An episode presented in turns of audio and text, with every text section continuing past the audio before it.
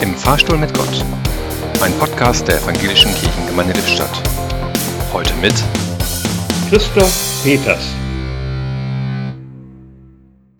Vorgestern um 8.48 Uhr zog gut sichtbar am Westhorizont die ISS, die International Space Station, in vier Minuten fast senkrecht über Lippstadt hinweg und verschwand am Osthorizont still, leise, unauffällig. Russen, Amerikaner und andere Astronauten lebten hier bisher friedlich zusammen.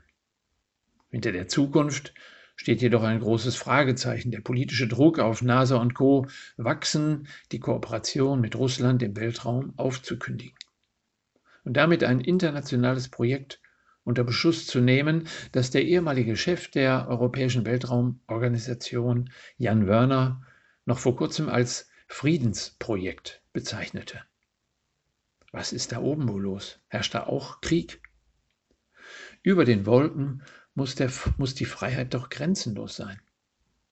Denn grenzenlos ist Gott sei Dank der Weltraum, obwohl auch da schon das Gerangel entsteht, aber grenzenlos ist in jedem Fall die Liebe Jesu Christi. Jeder, der das versteht und sich zu eigen macht, kann streiten, aber nicht Kriege führen.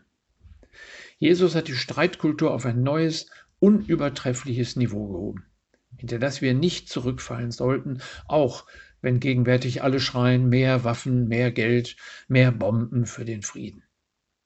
Lasst uns in den Himmel sehen, auf die ISS und dahinter, darüber. Eigentlich ist damit doch alles gesagt. Im Fahrstuhl stand heute Christoph Peters.